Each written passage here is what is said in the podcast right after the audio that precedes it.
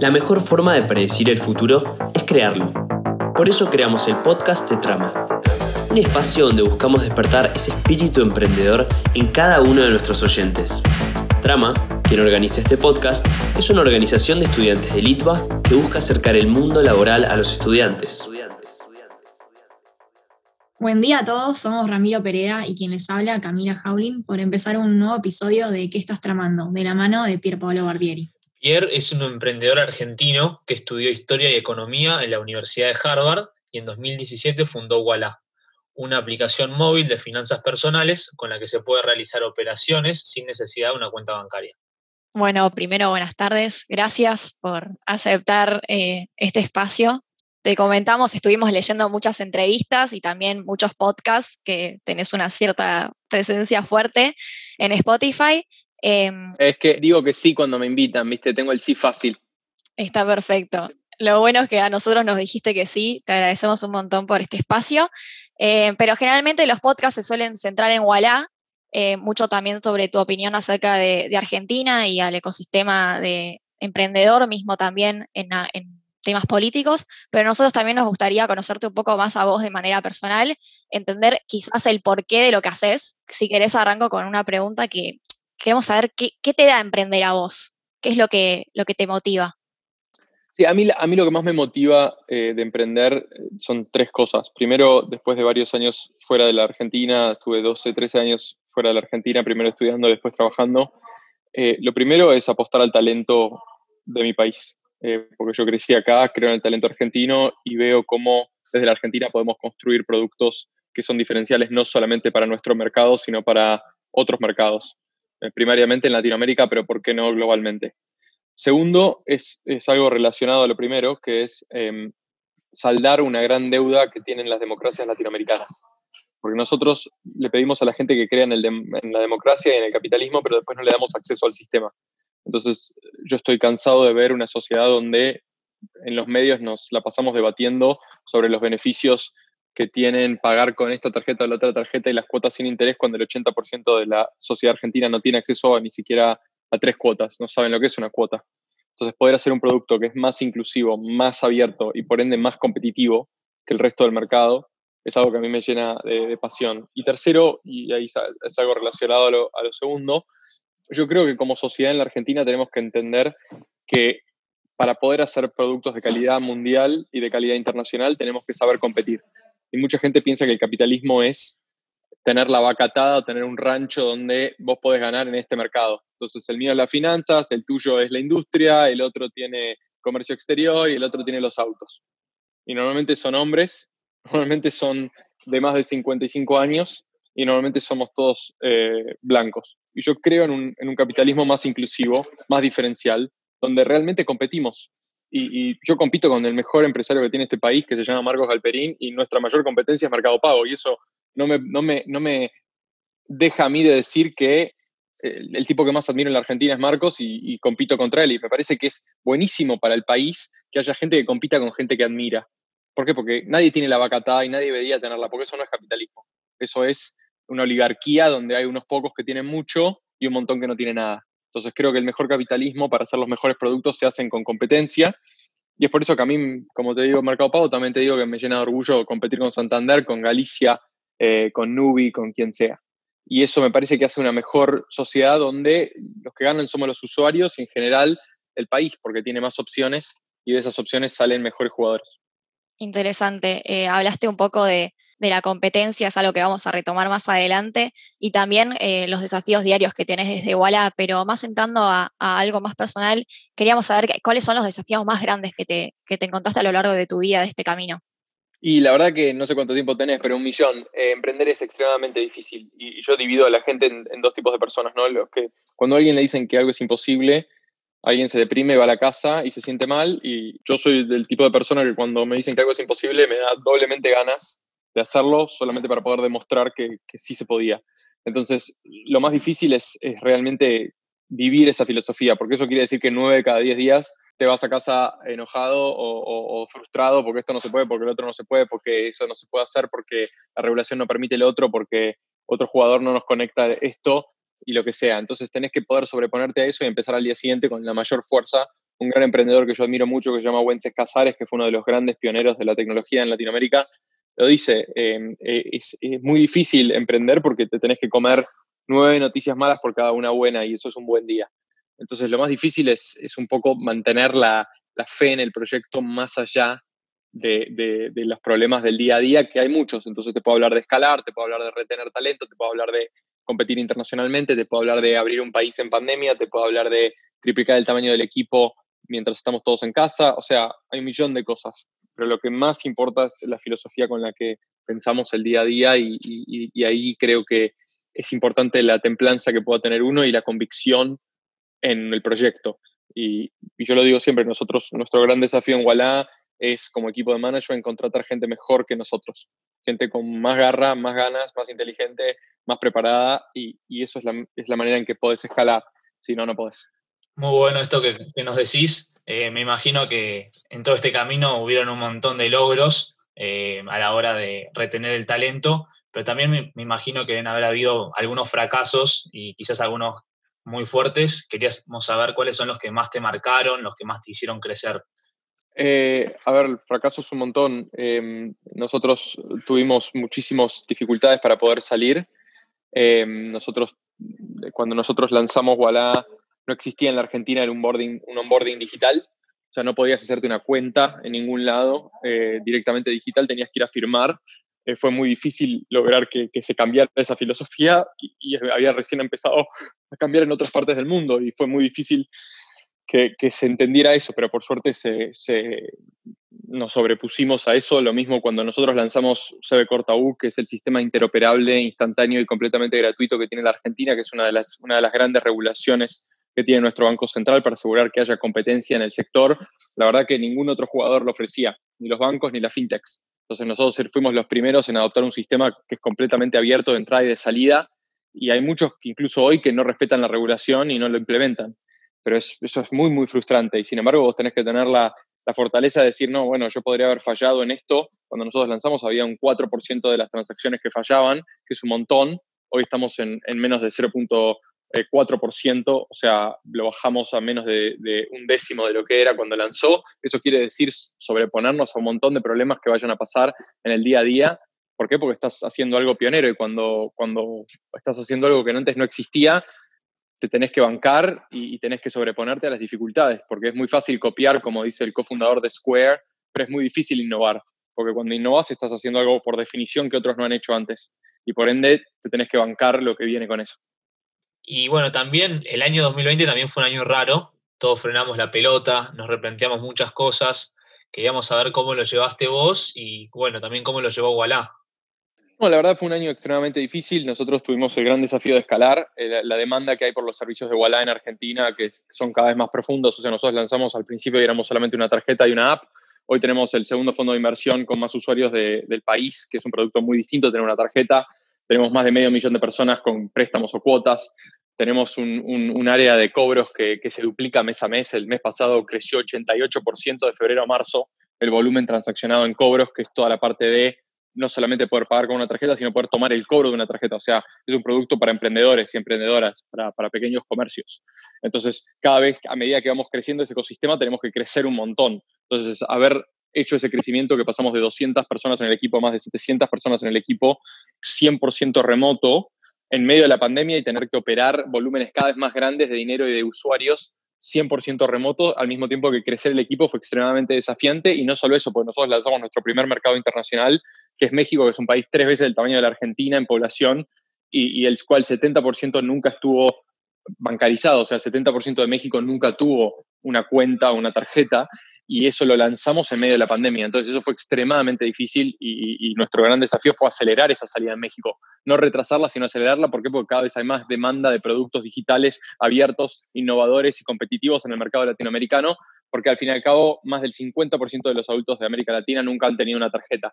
Y así que nos vamos hacia un mundo donde cada vez hay más suscripciones, cada vez hay más pagos digitales, cada vez hay más compras de e-commerce, cada vez el retail pasa más a ser online y no queremos que media Latinoamérica esté afuera porque eso aparte de ser un problema de capitalismo, es un problema de democracia. Como decía al principio, nos deja afuera tanta gente de nuestros sistemas que crea una sociedad incluso más bifurcada que la que tenemos ahora. Entonces, en ese contexto, para, nosotros fue muy difícil acelerar eso, pero lo logramos hacer. Y, como te decía antes, también lanzar nuevas áreas como, como fueron eh, cobros o, como, o como es em, el, o sea, cuotas que lo lanzamos en medio de la pandemia em, y, varias otras cosas más. Así, así es como decís, eh, vienen creciendo de una manera bastante acelerada y mm, dejando un poco atrás lo que fue el 2020, queríamos saber un poco sobre la actualidad de Wallah y cuáles son los próximos pasos. Sí, la, verdad que yo tengo una política que es que nosotros no hablamos de lo no lanzado. ¿Por qué no lo hacemos? Y eso me parece importante. Porque para nosotros no tiene ninguna utilidad la filosofía de producto de decirte, mira, en la segunda mitad del 2023 vas a poder hacer, comprar flores por Wallah. ¿Entendés? ¿De qué me sirve eso? No te sirve a vos porque te frustra porque hoy no puedes comprar flores, no me sirve a mí porque vos te frustrás y sos clienta. Entonces, para nosotros, nuestra filosofía es, te lo decimos el día que está disponible para bajar. Y eso requiere muchísima disciplina y también requiere un montón del equipo de marketing que para pararme a mí en Twitter, porque yo siempre tengo ganas de contar. Entonces, nosotros tenemos la filosofía de solamente hablar de lo que está lanzado. Lo que sí te puedo decir es que, es que tenemos más de 75 búsquedas abiertas, tanto para el mercado argentino como para el mercado mexicano. Estamos, seguimos creciendo un montón. Tenemos búsquedas abiertas desde perfiles de medios de pago a operaciones, a desarrollo eh, de, app, a eh, producto, a el área de cobros, a el área de, inversiones, o sea, hay un poco de todo. Eh, tenemos muchas ganas de seguir creciendo. Estamos contratando gente no solamente en Buenos Aires, como hacíamos hace dos años o tres años, sino que también 100% remotos, también en México y también internacionalmente. Ya tenemos 11 nacionalidades en el equipo eh, y más del 47% de nuestro equipo es femenino, que es algo que personalmente me llena de orgullo porque tanto las finanzas como la tecnología han sido áreas que han sido dominadas por hombres, lamentablemente, por décadas. Y eso quiere decir que, a mi entender, el, mercado tiene menos creatividad y menos innovación porque hay demasiados hombres que piensan todos iguales, que todos vienen más o menos del mismo eh, background y nosotros apostamos a la diversidad como una fuente de talento y de innovación y, nos ha resultado muy bien. Entonces queremos seguir profundizando esa diferencia, queremos seguir creciendo y, en, el caso de lo que, lo que viene creando Wallah, eh, vuelvo a, las verticales que nosotros venimos creciendo muchísimo. Cobro se duplica básicamente mes a mes. Es una locura porque el volumen de la gente que está cobrando por Wallah se va duplicando mes a mes, lo que es una locura para, para un producto que nació hace cuatro o cinco meses. En inversiones ya tenemos más de un millón de personas invirtiendo en Argentina en el Fondo Común de Inversión que se accede vía Wallah, que lo tenemos en, asociación con SBS. Y eso es realmente increíble porque permite a un montón de argentinos y argentinas que nunca antes habían tenido la posibilidad de invertir en el mercado de capitales argentino, eh, eh, invertir. Y más del 50% de las personas que están invirtiendo hoy vía nunca antes habían invertido en un fondo común. Y nosotros solamente podemos hacer una curva de retorno en pesos y un, y un método de ahorro en pesos si tenemos opciones para la gente que sean fáciles, que sean accesibles y que sean con radicalmente menos comisiones que el resto del mercado, y eso es exactamente lo que hicimos con SBS. Y, en tercer lugar, nosotros estamos ampliando muchísimo el acceso a cuotas desde la app. Entonces, tenemos cuotas para gente que siempre tuvo acceso a cuotas, donde somos competitivos con las otras entidades, o sea, con los bancos, pero también estamos logrando que un montón de más de gente acceda a, crédito y a crear su propia historia crediticia que nunca antes había podido acceder. Entonces, de esa manera creemos que estamos creando algo muy distinto y, de hecho esta semana eh, eh, triplicamos el acceso a cuotas de la base de Wallah. Y es algo que, veníamos mucho tiempo haciendo y en base a los datos que nosotros mismos tenemos de los consumos, los pagos de servicio y, las recargas de celular y de sube y otras cosas que la gente usa en Wallah, hoy podemos llegar a darle crédito a un montón más de gente que puede acceder a crédito a una tasa razonable y accesible en Wallah contra la necesidad de antes de ir al prestamista del barrio que, como siempre, cobra las tasas más altas y, sin habilidad de crear una historia crediticia. Impecable. Siempre te vemos en Twitter que festejas cuando la competencia introduce mejoras en sus productos y también cuando nuevas empresas ingresan al mercado fintech. Eh, ¿No tenés miedo que eventualmente no haya espacio para tantas empresas? O sea, ¿Cómo, hablas vos con la competencia o, qué, qué, conclusiones sacás de que haya cada día más competidores? Yo lo celebro. ¿Por qué? Porque la competencia nos mejora a todos, es lo que te decía al principio, o les decía al principio. Para nosotros, 50% del país nunca tuvo acceso a una tarjeta, nunca tuvo acceso a una cuenta, no saben cómo pagar de manera digital. ¿Qué es más barato? porque ahorrar en efectivo es extremadamente ineficiente, además de ser caro para el Estado y caro para la sociedad. Entonces, eh, lo que nosotros queremos es una sociedad donde todo el mundo tenga acceso a una historia crediticia, donde los datos no sean de las empresas, sino que son de los usuarios. Por eso estamos apostando a la banca abierta y le estamos pidiendo a los reguladores que hagan un estándar de banca abierta en la Argentina, como tiene México, como tiene Brasil y como se está discutiendo en, Uruguay y en Chile. Y, creemos que de esa manera ganamos todos. Entonces, podemos hablar, te puedo responder la pregunta de que no hay espacio para todos cuando 100% de la Argentina esté bancarizado. Pero por 60 años, las instituciones de siempre hicieron los productos de siempre para la gente de siempre y medio país estaba fuera, o más de medio país estaba fuera.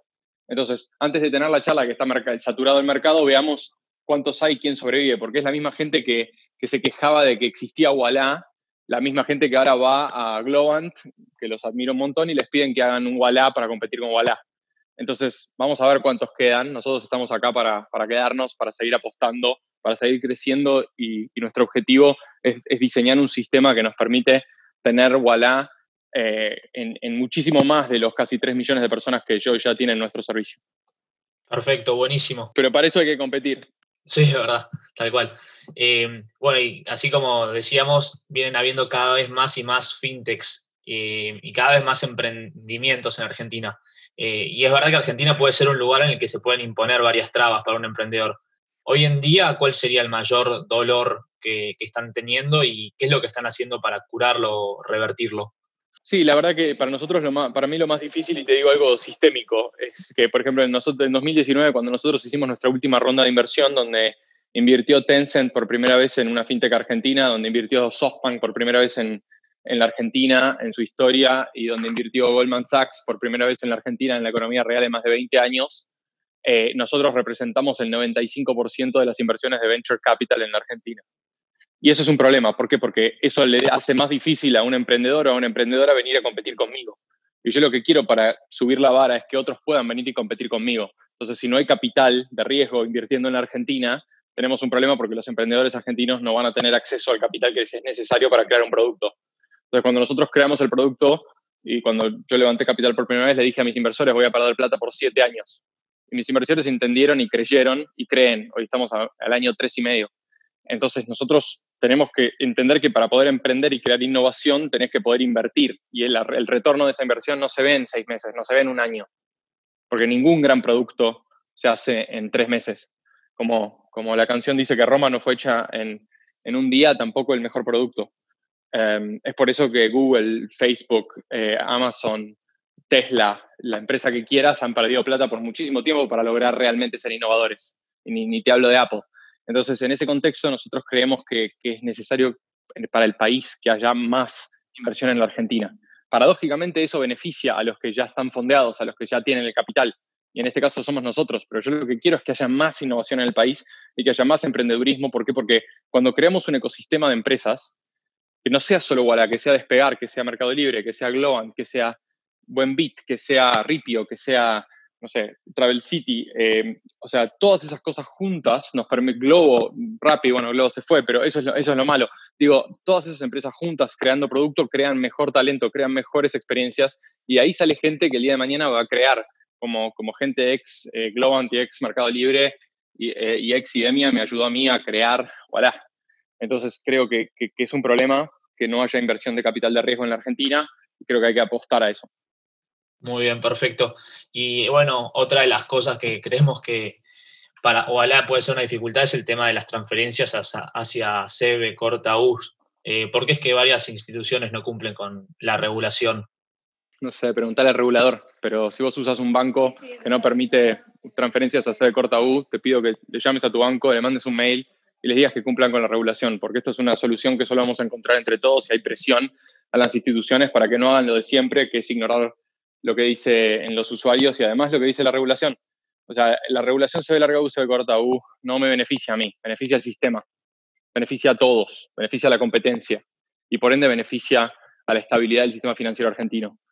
Por eso nosotros apostamos a hacerlo de la manera más abierta. Y si otros no se la bancan, bueno, que, que respondan ante el regulador y ante sus usuarios. Pero lo importante es que entre todos apuntalemos un mejor sistema. Igual yo creo que al fin y al cabo es como cuando alguien trataba de bloquear Netflix no vas a poder. Vas a poder retrasar algo, sí, quizá un par de meses. Pero la verdad es que hoy pierden más usuarios por tener las trabas, esos bancos que lo hacen, que los que ganan. Es muy cortoplacista. Sí, tal cual, es verdad. Por suerte hay un solo un par que quedan. Antes eran 10, ah, después fueron 7, hoy son 3. Así que si tenés BBVA o Brubank o alguno de esos, mandales un mail. Dale. Y lo triste es que los que, se, los que se llenan la boca hablando de inclusión, al fin y al cabo hacen productos solo para los que más tienen. Eh, bueno, eh, para ir cerrando un poco, también queríamos meternos en algunos temas de actualidad. Eh, por un lado, uno de los temas que queríamos tocar era las criptomonedas. A nivel mundial vienen teniendo bastante repercusión. ¿Cuál es tu opinión sobre este mundo nuevo que, está teniendo tanto, tanta fama a nivel mundial? a, mí, a mí me parece muy interesante. Me parece que estamos viendo una gran revolución de, activos digitales eh, que van mucho más allá de criptomonedas, va a, criptoactivos y a, a, bienes digitales en juegos, en, en, experiencias, en otro lado. Y es parte del crecimiento de un mundo paralelo que, está basado en bits y no en, en átomos. Y me parece muy interesante. Em, yo he tenido discusiones en, Twitter con gente, eh, yo creo que hay un rol para las criptomonedas en la arquitectura financiera internacional, pero sí creo también que, son extremadamente nuevas y hay un montón de gente que no tiene experiencia financiera y está tradeando esto pensando que siempre va a subir. Y es posible que suba, pero también es posible que baje. Entonces yo no recomendaría a nadie poner todos sus ahorros ahí. Sí creo que como, como reserva de valor eh, eh, hay ciertas generaciones para las cuales el Bitcoin va a actuar como un oro digital, es carísimo transaccionar en Bitcoin, o sea, comprar un café en Bitcoin es, completamente ineficiente. Pero creo que esta discusión va mucho más allá del Bitcoin y sí, y sí creo que los activos digitales van a tener un rol en el futuro de la economía y en el futuro de, la arquitectura financiera. Justo una de las preguntas que te íbamos a hacer es si en unos años te ves pagando un café en criptomonedas. Eh, si es así, es posible, es posible. O sea, yo creo que los, yo creo que cada vez más los bancos centrales van a emitir monedas digitales eh, y va a haber protocolos nuevos de transferencia de dinero que, que, sean más modernos que SWIFT, especialmente para lo que son transferencias internacionales. El, Bitcoin es extremadamente ineficiente para pagar un café. Ethereum también. Eh, es más, el punto de Ethereum es crear una red para hacer otras cosas y tener contratos inteligentes, no para pagar un café. Entonces, si, es para pagar un café, tiene que ser otro tipo de criptomoneda porque Bitcoin usa demasiada energía y demasiado costo transaccional para eso. Pero sí está la posibilidad de que en el futuro haya, haya un, e-dólar como ya hay un e-yuan y eso permita eh, un, cambio, pero bueno, eso también dependerá un poco del regulador. Eh, los estados normalmente tienen, en la historia han tenido monopolio sobre el dinero y sobre, y sobre la fuerza y yo creo que van a, van a hacer mucho para no perder el, monopolio sobre el dinero. Muy bien. Bueno, y un gran player en el mundo cripto es Elon Musk. Eh, es verdad que a veces puede tener alguna opinión que puede traer polémica y hace poco comentó que cree que hay demasiados MBAs en Estados Unidos muy centrados en la finanza de la empresa y no tanto en el producto. Eh, ¿Qué importancia le ves a un título universitario? Eh, ¿Crees que es algo indispensable hoy en día o que cada vez es menos necesario? No, para mí, o sea, hay, hay, ciertas instituciones que tienen un gran poder sobre una base extremadamente chica de la pirámide, tanto en la Argentina como en los Estados Unidos, como en Italia, como en, Inglaterra, que acceden a títulos universitarios y mucho más que eso a un MBA. Entonces, yo lo que siento es que eh, Musk tiene razón sobre eso. muchos de los grandes innovadores en la historia no son los, los, de, los que vienen de las instituciones tradicionales y te lo dice alguien graduado de Harvard. Em, y, sin embargo veo que, va a haber una revolución en la educación. Yo creo que la tecnología va a crear una gran disrupción en la, educación para que más gente pueda acceder a más cosas y en ese sentido celebro muchísimo iniciativas como lo que están haciendo Mercado Libre y Globant para abrir eh, y que eh, el desarrollo de talento en el área tecnológica creo que es algo muy bueno para la Argentina, muy bueno para Latinoamérica y, yo estoy involucrado en un par de, iniciativas que van hacia ese mismo lugar. Yo creo que la, educación tiene que ser menos sobre la marca de tu universidad, que es como históricamente se, considera, especialmente en los últimos 70 años, y mucho más sobre los skills necesarios para poder triunfar de una manera más inclusiva socialmente, porque si no, o sea, la, población mundial se viene duplicando cada, no sé, 50 años y, los títulos, o sea, la gente que está eh, con títulos de Harvard, por ejemplo, es la universidad que sé, siguen siendo 1550 desde, desde hace 30, eh, 40 eh, años. Entonces, en ese sentido, o sea, el, supply tiene que, tiene que subir en concordancia con la demanda que hay. Cuando yo apliqué a, la universidad, la tasa de admisión era del 8% y es menos del 1%. O sea que hay cada más gente yendo sobre los mismos números de, títulos y creo que eso abre la puerta a que la tecnología cree una gran disrupción y la pandemia va a acelerar eso como ha acelerado tantas otras tendencias de digitalización. Em, pero en general, eh, te, te, respondo la segunda parte de la pregunta, que es que sí creo que demasiados MBAs, por el costo de un MBA, terminan eh, trabajando en finanzas y haciendo optimización financiera y no eh, producto, no cosas revolucionarias. Y en ese sentido creo que Musk tiene toda la razón. Y creo que como sociedad tenemos que apuntar a hacer menos financialización de las cosas y más, eh, más revolución tecnológica, más inversión en, en, transición ambiental, más trabajo en, una nueva manera de, de construir productos tanto digitales como físicos de una manera sustentable, abierta e inclusiva, que es una de las grandes deudas del capitalismo, porque si es una solución para pocos, eh, es mucho menos justa y menos eh, indispensable que una solución para muchos. Y como decía Kennedy en, su discurso inaugural, eh, o sea, al fin y al cabo queremos una buena ola que levante todos los botes y no solo algunos. Bueno, y Pierre, para, para cerrar, queremos saber qué estás tramando es algo que solemos preguntar en nuestros podcasts. ¿Te ves en un futuro en otros emprendimientos fuera del mundo fintech? Hay ideas que te están dando vuelta a la cabeza. Un poco hablaste, pero no, dijiste mucho en cuanto a la educación. Eh, contanos un poco. Sí, hay, varias cosas. Siempre eh, estoy, yo soy historiador por, por training, eh, estudié eso. estoy tramando un segundo libro que, nunca he logrado terminar, después de un libro que, sobre la guerra civil española y el nazismo que no leyó nadie. Em, estoy tramando un par, de, un par de otras ideas y, y con amigos y amigas en Latinoamérica para crear un poco más de disrupción en mercados que no, no, no la han tenido, y, pero hoy por hoy el 110% de mi energía está puesta en Wallah porque el crecimiento que tenemos demanda eh, foco absoluto y, y, mi laburo es contratar y atraer y retener al mejor talento. Entonces, em, porque solo así creamos el mejor producto. Entonces, hoy por hoy mi, mi, foco está ahí, pero bueno, tengo otras ideas. Veremos cuándo, cuando hay tiempo, que es lo más tirano y lo más, y lo más em, escaso eh, para poder llevarlas a cabo. Muy bien, Pierre, eh, muchas gracias. Eso. Perdón, perdón que no te doy nada específico, ¿no? Pero eh, si, si, les interesa lo que hacemos, eh, avisen y, me encanta poder tener la chance de hablar en el podcast porque tenemos muchísimas búsquedas abiertas y, queremos sumar al mejor talento. Dale, buenísimo. te agradecemos mucho por tu tiempo. me imagino que debes tener una agenda apretada, así que muchas gracias por este rato de hablar con nosotros. No, un gran placer y, cualquier cosa a disposición. Gracias por la excelente charla. Gracias, Pierre, un placer. Esto fue otro episodio del podcast de Trama. Muchas gracias por escucharnos y si querés saber más, nos podés encontrar en redes sociales como Trama ITBA. Si querés escuchar próximos episodios, no te olvides de seguirnos en Spotify.